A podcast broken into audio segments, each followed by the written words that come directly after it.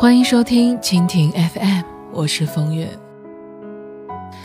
我有一个大学同学是《何以笙箫默》的忠实读者，这部小说翻拍了电视剧和电影，他一个不落的都看完了。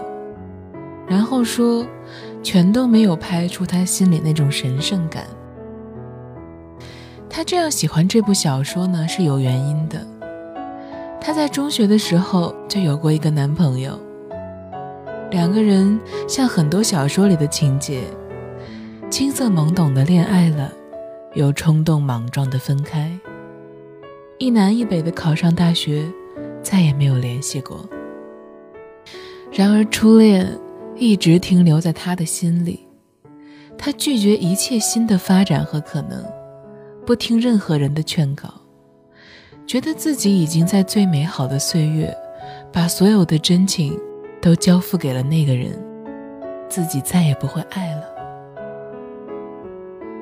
毕业之后，大家各奔东西，也只能在网上看到他的近况，也不知道我这个同学现在是否还陷在初恋失败的悲剧之中，不肯醒来。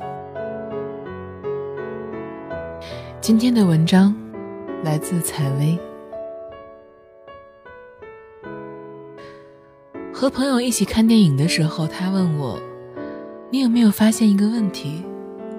在国外的电影里面，如果恋人最终没有在一起，双方大多都会投入新生活或者开始下一段感情。而中国电影中的爱情主题，一直被一种悲情的基调笼罩着。不能终成眷属的情人，在失去对方以后，大多选择了自杀殉情。”就像梁祝那样，或者就孤独终老了。这样的执着让我很感动。但试想，如果一个人把自己的人生绑定在唯一一个对象身上，不接受另一种可能性，即便不是悲剧，至少也是一种狭隘。心理学家认为。我们总是在进行着强迫性的重复。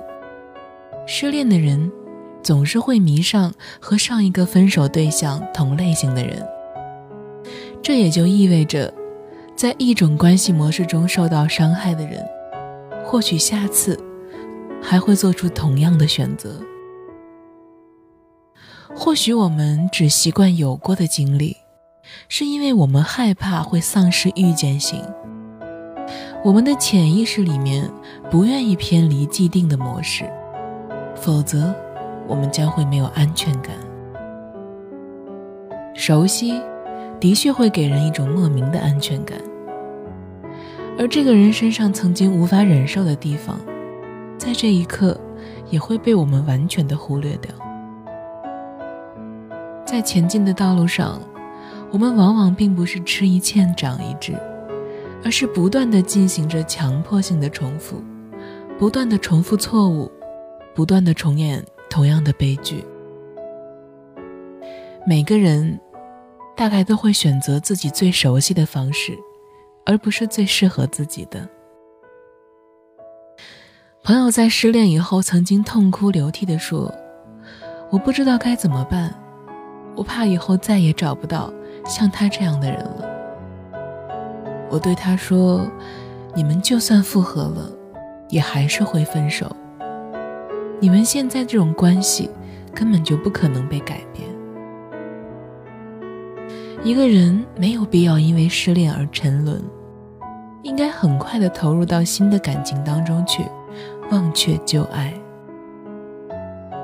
我很赞成人多谈几次恋爱，觉醒的成熟。”就是在两性关系之中慢慢的建立起来的。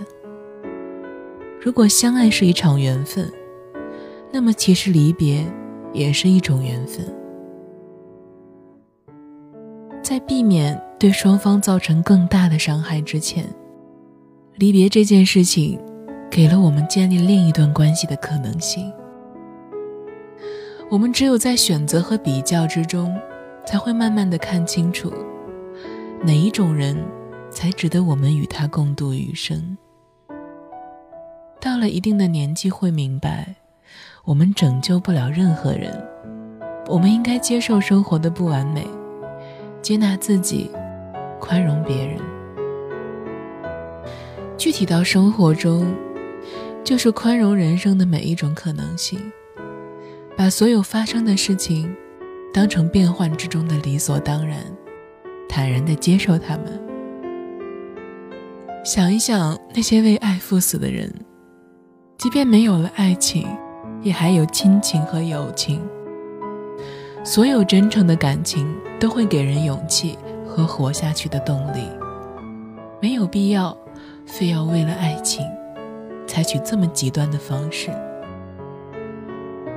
即便没有了爱情，男女之间也可以发展出其他的可能性。